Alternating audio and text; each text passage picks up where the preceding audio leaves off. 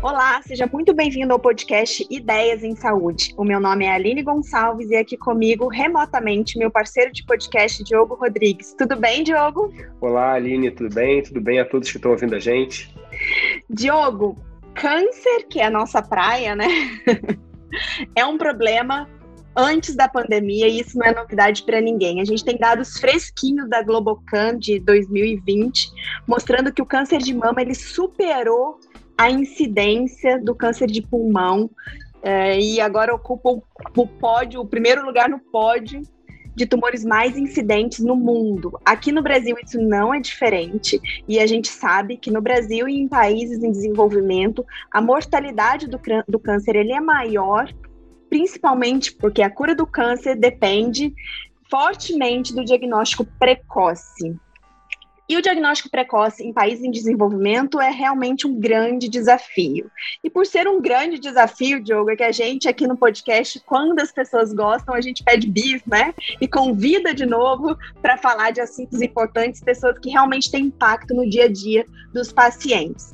E a nossa convidada de hoje é novamente, já é o episódio número 2 dela aqui, depois a gente vai deixar a dica para vocês escutarem o primeiro. É a médica mastologista Sandra Gioia, e a Sandra é a coordenadora do programa de navegação de pacientes do estado da Secretaria do Estado daqui do Rio de Janeiro. E esse programa, ele é um programa muito legal e gera muitos frutos, não só aqui no Brasil, mas em outros locais do mundo que também usa desse programa. Sandra Gioia, seja muito bem-vinda novamente ao podcast Ideias Ideias em Saúde. Olá, Aline, Diogo, é um prazer estar com vocês e com todos os seguidores de Ideias em Saúde. Uh, várias pessoas comentaram que assistiram o episódio anterior e estão aguardando, então, é, esse nosso novo bate-papo aqui. Sandra, para quem está ouvindo a gente aqui pela primeira vez e quem não escutou ainda o seu, o seu primeiro episódio, que eu convido a todos a escutar, chama. O episódio é Navegar é Preciso, um nome muito interessante, criado por mim, baseado na nossa, na nossa rica conversa. Mas, Sandra, conta um pouquinho para quem está ouvindo o Ideias em Saúde. Quem é você? E como que surgiu essa questão desse programa de fazer navegação de pacientes? Bom, eu sou médica, mastologista, eu tenho formação em cirurgia geral e cirurgia oncológica pelo INCA e uh, fiquei na assistência no INCA até 2018. Como eu tinha começado um projeto piloto inicial num polo diagnóstico uh, da unidade do Estado aqui no Rio de Janeiro, é, com a mentoria do Dr. Paul Góes, que é um oncologista que todos nós conhecemos da área de oncologia, uh, que ele é sediado em Boston, professor em Harvard, e que ele é um fã número um da navegação. E no Brasil ela é muito pouco testada no ambiente, no ambiente extra-hospitalar. Então, no Brasil, pelo menos aí há uns 10 anos, a enfermagem oncológica já vem conduzindo bem intra-hospitalar, e a gente está se aventurando, então, é, na atenção secundária, em prol diagnósticos e, inclusive, na atenção primária, é, trabalhando com saúde da família. Então, desde 2018, é, principalmente, a gente vem conduzindo e já temos aí alguma experiência com navegação de pacientes. Sandra, relembra aqui para gente que está ouvindo aqui o Ideias em Saúde agora, qual é o conceito, a definição básica de navegação de paciente? O, o que, o que é fazer a navegação de um paciente? É, a navegação de pacientes, para quem nunca ouviu o termo, ou para reforçar para quem já acompanha a navegação, é, é um modelo de prestação de serviços centrado no paciente, com foco nos seus movimentos ao longo do cuidado contínuo. É, permite, então, que esse paciente se mova em um sistema de saúde complexo e fragmentado em tempo adequado. Então, o sistema de saúde é um grande labirinto e que o navegador de pacientes, que é um profissional de saúde treinado para conduzir, então, a navegação, e que pode ser desde atenção primária, atuando em prevenção, diagnóstico precoce, até início de tratamento, é, cuidados paliativos e sobrevida. Esse modelo, então, de prestação de serviços foi uh, o primeiro estudo, o estudo piloto, foi um cirurgião oncológico, Dr. Harry Freeman, em Nova York, nos anos 90, no bairro do Harlem, que conduziu uh, os navegadores de pacientes para identificar e reduzir as barreiras uh, em oncologia mamária. É, os resultados dele foram tão impressionantes que foram principalmente diminuir o estadiamento avançado, que nessa população afro-americana era em torno de 49%, foi para 21%, e ele aumentou a sobrevida em cinco anos de 39% para 70%. Com isso, houve uma expansão da navegação pelos Estados Unidos, e vários centros hoje usam isso como indicador de, de qualidade. O navegador, então, ele identifica e reduz as barreiras, coordena os próximos passos, colabora com a equipe médica, conecta os recursos necessários e empodera a paciente para que o tratamento ocorra em tempo oportuno e de qualidade, que gere, então, uma experiência positiva nesse sistema de saúde é, complexo. Existem alguns princípios para a navegação, isso é muito importante. No Brasil, ah, na, na navegação extra-hospitalar existiram vários projetos pilotos, tá? no Nordeste, no Sudeste, no Sul, é, e eles têm que ser bem, é, bem conduzidos, esses princípios. É, o primeiro é que a navegação tem que ser centrada no paciente. Navega-se o paciente, não a doença. Tem que integrar, então, um sistema fragmentado a um paciente específico, e a principal função do navegador é eliminar barreiras à assistência.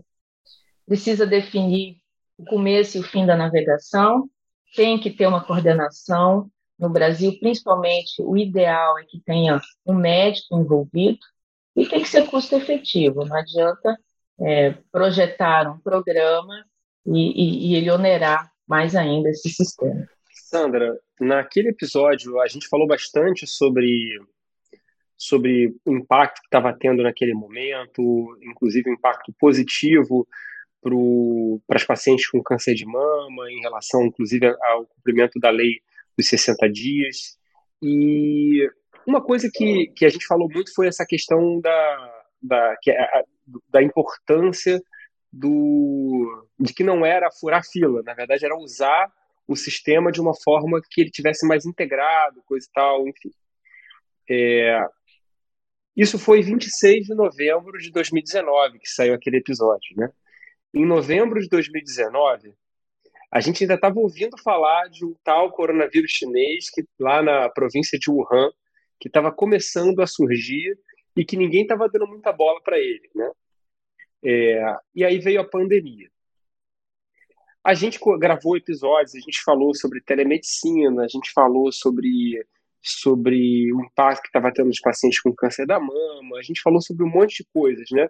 É, eu, eu Queria te perguntar, nesses quase um ano e meio, né, desde que a gente conversou, acho que a gente poderia perguntar primeiro assim, qual foi o impacto da navegação a despeito da pandemia para ajudar os pacientes, assim, qual foi o impacto para durante o processo, porque a gente sabe que teve um momento ali que os hospitais ficaram muito voltados, né, para para tratar Covid, isso parece estar acontecendo agora em várias partes do Brasil.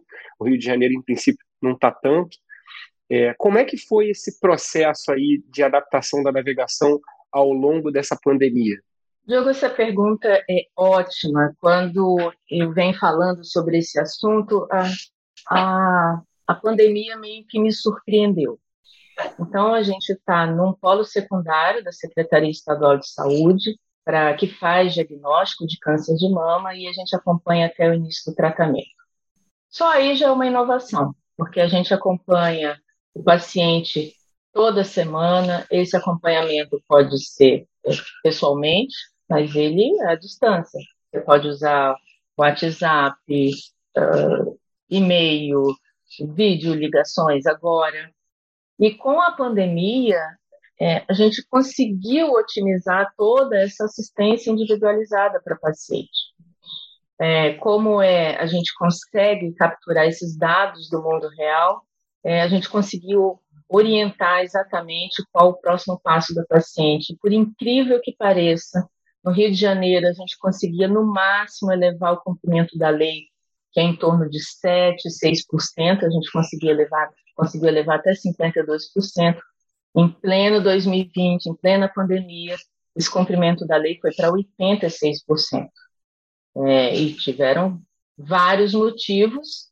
É, o principal foi esse, orientar exatamente para qual centro de tratamento seria o melhor para paciente, isso tudo via regulação, não é furando fila ou é, desviando pacientes do, do, dos passos oficiais que ela precisa cumprir.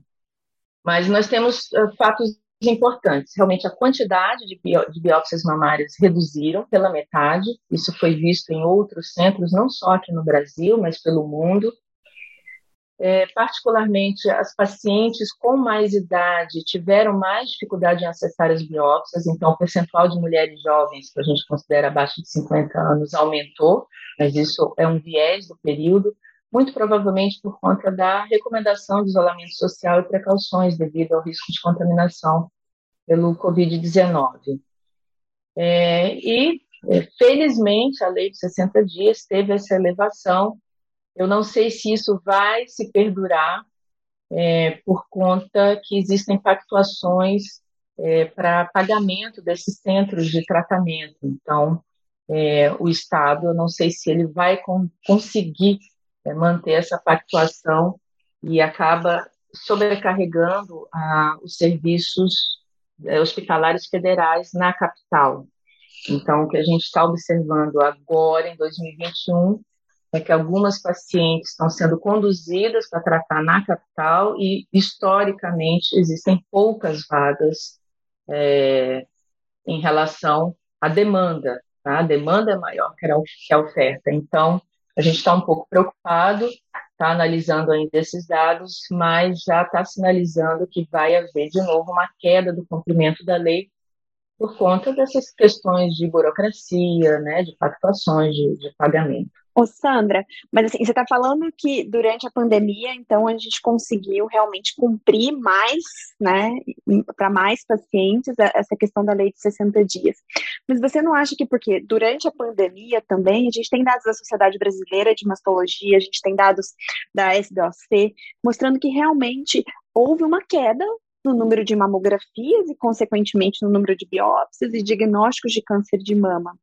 Essa demanda não te parece estar reprimida e, e, e muito provavelmente isso nesse, nesse pós-pandemia a gente vai sofrer com esse aumento de incidência, talvez de tumores mais agressivos? Ou você acha que realmente foi o fluxo que está acontecendo? Como é que, como é que vocês quantificam isso? Ali nisso provavelmente vai depender de cada lugar. Esse é um dos outros de um dos frutos é, da navegação. É, ela é perfeitamente customizável e para cada lugar existem barreiras. Especificamente para esse polo diagnóstico, que é um grande polo do estado, que fica em, em São João do Meriti, no Hospital da Mulher, basicamente 80% das mulheres são da Baixada Fluminense e que a gente, quando começou o acompanhamento, é, sinalizou que essas mulheres deveriam tratar próximo das suas residências. Existem polos de tratamento na Baixada, mas que elas estavam sendo encaminhadas pela regulação para a capital. É, durante a pandemia, esse direcionamento que a regulação fazia para a Baixada, ele aconteceu, que era o que a gente sempre vinha falando, olha, a gente só vai conseguir elevar além dos 52% é, que a gente conseguiu no reimagem e inicialmente lá no Hospital da Mulher, isso só aconteceu durante a pandemia, porque a secretaria conseguiu fazer essas pactuações com as secretarias e essas pacientes ficaram na Baixada e conseguiram, então, iniciar o tratamento dentro do prazo previsto em lei. Isso não vem acontecendo agora, a gente precisa identificar o porquê. A princípio, a gente não está identificando essa regulação para esses centros de tratamento que foram priorizados em 2020. Então, é, fazendo com que as pacientes circulassem menos pelo Rio de Janeiro, elas ficavam perto de suas residências. Agora elas estão migrando de novo para a capital e a capital é, piora né, essa oferta de, de, vagas durante a pandemia por conta do, uh, do crescimento do Covid que a gente vem observando agora. Pode ser, pode ser esse viés que você falou realmente, é, que tem uma demanda reprimida, mas na condução desse polo não foi bem o que eu vi. E a navegação, ela tem, ela tem esse poder a gente oferecer, então, para os gestores em saúde, para os é, diretores dos hospitais, enfim, para quem está acompanhando essa jornada, é, a gente oferecer, então, esses dados das pacientes, as necessidades que elas têm, e a gente fazer, então, é, o que precisa ser feito. A gente ah, torna visível o que é invisível. Né? A gente está num caos, uma pandemia, em que realmente o foco ah, é a navega é, não é a navegação, não seria o câncer, é, mas a gente mostra que isso é importante, isso não para. E só, é, só vai ser mais um complicador se a gente não enfrentar mais esse problema também. Exatamente. Sandra, e você falando assim da navegação, e acho que faz todo sentido hoje em dia a navegação, e eu imagino que a telemedicina ela chegou para ser um grande aliado da navegação de pacientes, né? Porque é, do ponto de vista prático, muito da navegação de pacientes vocês já faziam por telefone, orientando, você disse por WhatsApp, enfim, por ferramentas já teleferramentas, né? Então, eu acho que nesse contexto de pandemia também a telemedicina fortalece o seu, esse programa de navegação de pacientes, né? Sim.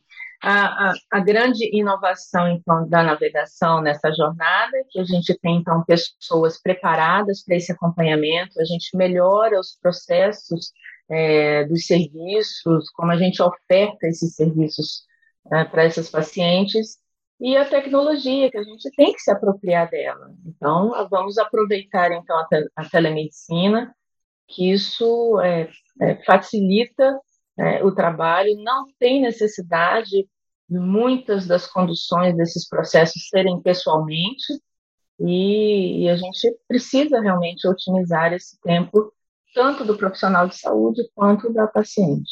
Falando sobre isso, Sandra, assim, a gente sabe que toda crise ela guarda dentro de si várias oportunidades, né? É, na terra arrasada você consegue construir muita coisa. É, quais seriam outras mensagens positivas? De fato, quando a gente tem uma diminuição, né, é, do, da demanda, né, da, do número de biópsias, enfim, é óbvio que a gente tem um problema muito grande para aquelas pacientes que deveriam estar fazendo a biópsia, mas, por outro lado, para quem está na gestão, vocês meio que param de tentar consertar o carro andando, trocar o pneu com o carro andando, e tem um tempo aí para poder para poder entender melhor, respirar um pouco, entender melhor o sistema e talvez até planejar um pouco melhor. De alguma forma você vê que você consegue ver é, aspectos positivos que a gente vai poder tirar apesar dessa tragédia da pandemia para a navegação eventualmente melhorar, porque de fato você já apontou pelo menos para dois, assim, várias coisas que podem ser feitas de forma remota, principalmente numa cidade em que você tem uma dificuldade de deslocamento urbano, e também essa coisa de você poder é, é, ajudar as pacientes que moram, por exemplo, na Baixada, para quem não é do Rio de Janeiro, é uma região da, da é uma região da grande, é, da, é, grande Rio, do grande Rio de Janeiro, né? Tem várias cidades, muitas delas são cidades é, em que as pessoas trabalham no Rio de Janeiro, têm que voltar para lá, mas que moram lá e podem eventualmente tratar lá. Você vê, você vê aspectos que podem ser positivos aí no futuro, a partir desse ano que a gente teve meio parado? Sim, é, isso que você falou, Diogo, de reduzir um pouco a demanda e aí o navegador realmente conseguir é, focar mais, se concentrar. É, nesse início que a gente é, trouxe a navegação, parecia que a gente treinava então esse profissional. Eu, eu preferi, num polo diagnóstico, treinar um assistente social, é, mas a enfermagem conduz muito bem isso intra-hospitalar. É, ele fazia outras atividades de serviço social dentro daquele polo diagnóstico. E eu sempre vinha falando, como coordenadora, que esse navegador tem que focar na navegação, ele tem que focar nas necessidades das pacientes, para que, na hora que ele identifique é, qualquer barreira, pode ser socioeconômica, cultural, emocional, qualquer que seja ela, ele precisa atuar.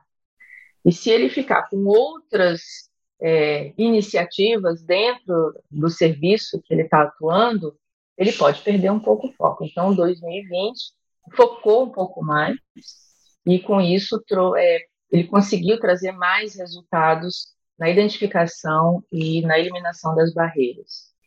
É, a secretaria ouviu mais, é, porque são gerados relatórios mensais, e realmente conseguiu é, que o tratamento fosse direcionado é, para o mais próximo da residência da paciente.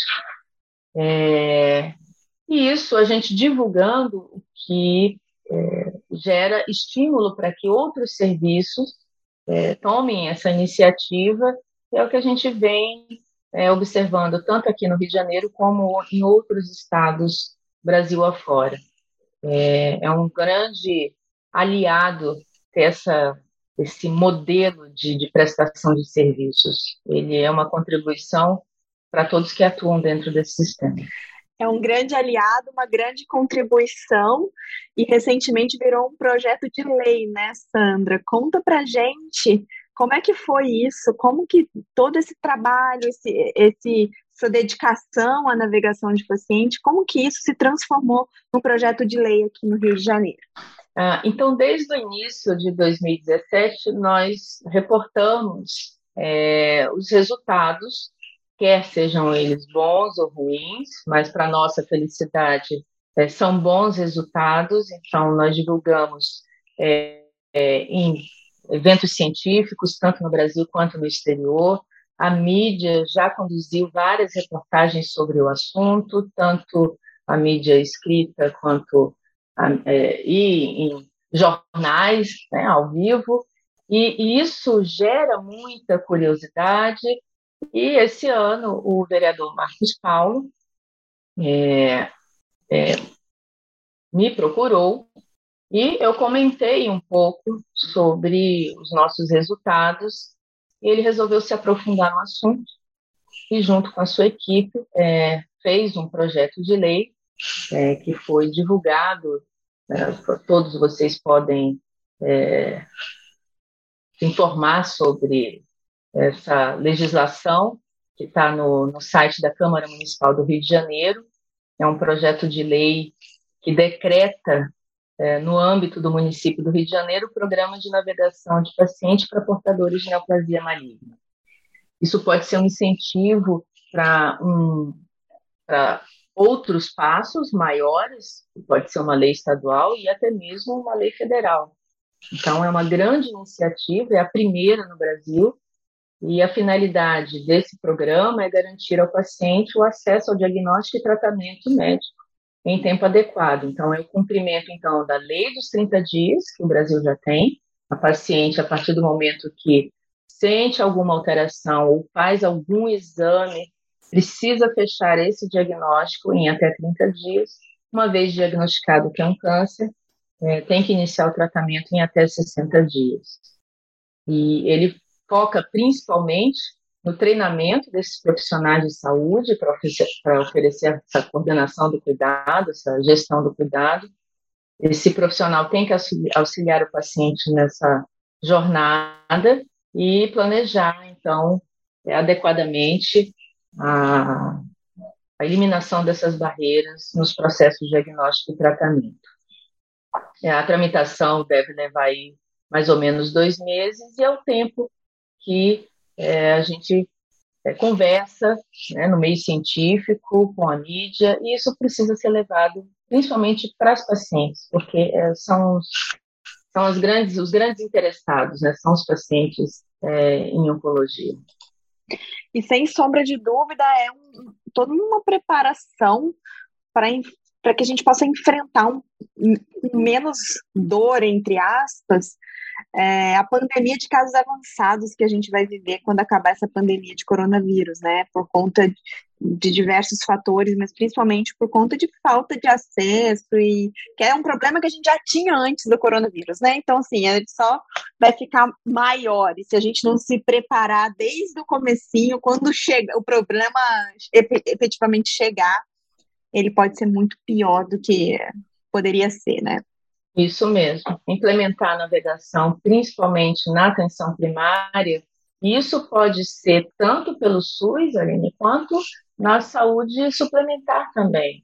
É muito interessante, porque a saúde suplementar está com foco voltado para diminuir carga de doença também. Então, a saúde da família é um exemplo para a saúde suplementar. E ter um gestor de cuidado treinado é, para é, conhecer as necessidades dos pacientes e lutar pelos seus direitos, é, a gente consegue é, fazer com que essas mulheres é, conheçam sobre é, câncer de mama, por exemplo, que a gente está falando, que elas façam seus exames, que elas procurem é, imediatamente o serviço, porque o maior medo, falando de câncer de mama, dentre as mulheres, é ter essa doença, câncer de mama. Isso paralisa um pouco ela. Ela deixa de fazer os exames, ela faz o diagnóstico e põe o laudo na gaveta, ela não compartilha com a sua família e com isso vai atrasando o início de um tratamento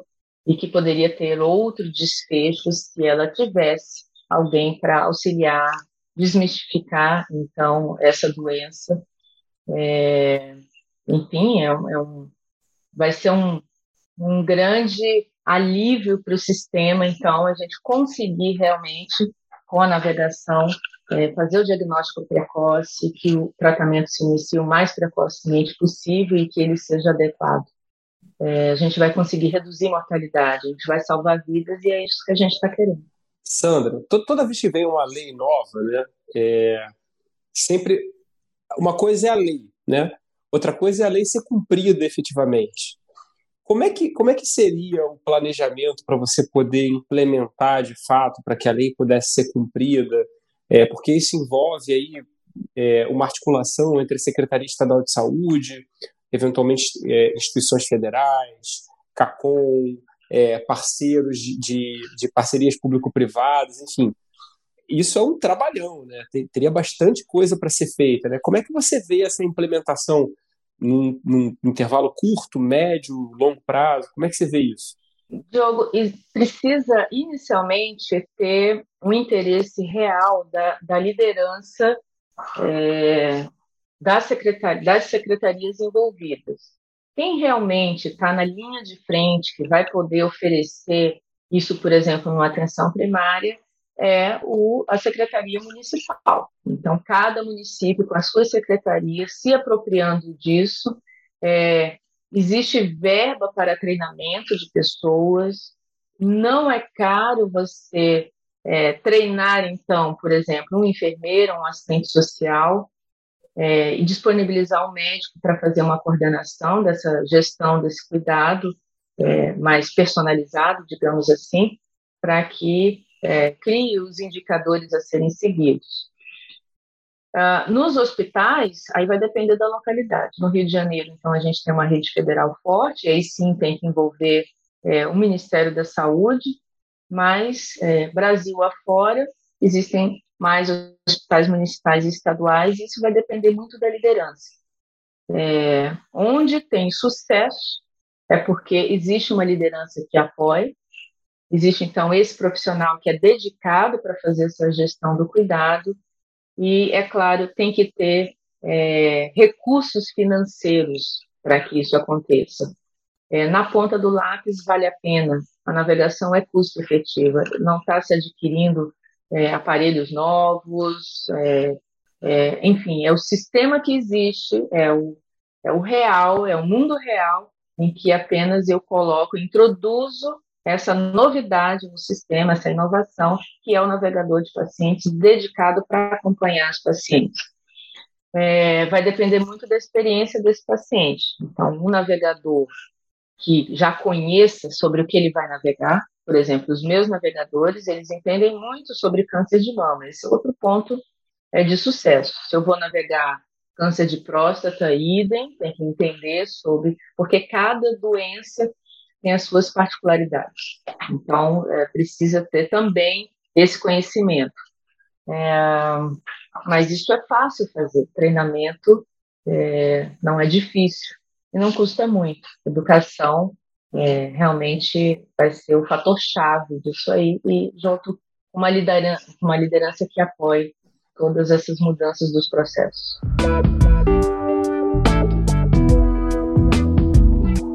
Sandra, a gente já está se encaminhando para o final. Queria te agradecer desde o início é, ter participado, ter aceitado participar com a gente. É, eu queria te fazer uma pergunta. Assim, a gente sempre, a gente não consegue fugir muitas vezes da pandemia, né? E a gente sabe que a pandemia aqui no Brasil ela teve vários problemas, né? Não vamos entrar na questão da, de criticar demais, porque pode entrar na seara política. A gente sempre toca o hino da Suíça aqui para dizer que a gente não quer arrumar briga com nenhum lado. É... Deixa eu te perguntar uma coisa. Houve algum momento, teve coisas que você viu ao longo da condução da pandemia, da articulação do sistema de saúde, enfim, que você, pensando com a cabeça de navegação, você pensou assim, putz, talvez isso aqui pudesse ter sido feito diferente, talvez alguma coisa tivesse pudesse ter sido articulado melhor, poderia ter é, essa integração poderia ter sido feita melhor. É, é, teve algum momento que isso passou ou passa pela sua cabeça? Sim, o tempo todo. Mas Aline, Diogo e todos que nos ouvem, é, não importa o tão caótico que esteja essa linha de cuidado real, ela sempre vai ser complexa, sempre vai ser fragmentada, não tem como reverter isso. E daqui para frente, é, essas novidades, é, pode ser vírus, pode ser qualquer outro problema que você colocar na frente, essa é a essência da navegação. Tem um problema, ele tem que ser identificado, ele tem que ser eliminado, em prol da paciente. É, eu não posso ficar aguardando boa vontade, sensibilidade de alguém que vá ouvir, então, que vá ler algum relatório ou que vai nos ouvir aqui, né, nosso podcast, e sensibilizar pela causa, não podemos aguardar isso. Então, o, o, mundo real, que é muito complexo, isso a gente não vai, não vai mudar. Então, a navegação lida com essa complexidade e espera-se que, principalmente, que a paciente esteja envolvida no processo de diagnóstico e tratamento dela. Ela é parte importante disso. O que eu vejo muito são pacientes que são ah, um pouco apáticas, dóceis, esperando alguma solução cair do céu, um telefonema que não chega, né, um movimento que não chega. Então, você ter toda semana alguém que vai ligar para ela, mandar uma mensagem, vai agendar uma vídeo ligação, vai mandar e-mail, isso é uma forma de, de cutucar um pouco o paciente, né? fazer ele se engajar pelo, pela condução do caso dele e, e com isso é, fazer inclusive que projetos de lei como esse é, aconteçam. Né? Parece um pouco engraçado, né? Uma lei para que outras duas leis sejam cumpridas. Talvez realmente o Brasil precise disso, né? uma força a mais para mostrar o caminho de como a gente consegue resolver esses problemas em oncologia mais rápido, para que a paciente tenha aumento de sobrevida e queda de mortalidade. Sandra, e a gente fala em aumento de sobrevida, incluindo drogas caríssimas, incluindo tecnologia que custa milhões, milhões de dólares no dia a dia. E uma tecnologia dessa que requer basicamente a humanidade, né? É um profissional que vai acolher o paciente, que vai direcionar, que muito provavelmente essa tecnologia humana, entre aspas, é infinitamente menos, menos custosa, né, mais barata para o sistema todo, fora o impacto que isso não pode causar em redução de custo de tratamentos mais agressivos, de 500 linhas de quimioterapia, enfim. Realmente, se for botar na ponta do lápis, e se alguém que está aqui escutando a gente e estiver gerindo um sistema desse, se as pessoas pararem para escutar e raciocinar, faz todo sentido a gente investir no diagnóstico precoce para a gente reduzir custo a curto, médio e longo prazo. Sandra, muito obrigada por, por, estar aqui com a gente novamente. Foi muito bom conversar com você. Mais uma vez, eu te parabenizo por todo esse projeto, por essa persistência, porque eu imagino que o seu dia a dia lidando com diversos stakeholders do sistema de gestão, pública, privada, enfim, não deve ser uma coisa muito fácil. Mas eu, eu, eu te parabenizo por isso e eu acho que a, a sua persistência, a sua garra é um grande exemplo para todos nós. Muito obrigada. Eu espero que todos que estejam ouvindo a gente tenham gostado desse episódio. Diogo, obrigada pela sua companhia remota e até Obrigado. a próxima. Obrigado, Sandra. Obrigado, Aline. Até a próxima. Obrigada a vocês e eu espero ter o terceiro episódio sobre navegação, que é quando eu vou trazer os dados uh, dessas pacientes. Então, eu já tenho 1.600, mas a gente vai trazer então os dados de sobrevida, de curva de mortalidade e aí trazendo o custo, custo efetivo de todo esse, esse programa que a gente começou em 2017. Então já coloca aí na agenda Isso. o próximo episódio da doutora Sandra. Um beijo para todos e até a próxima.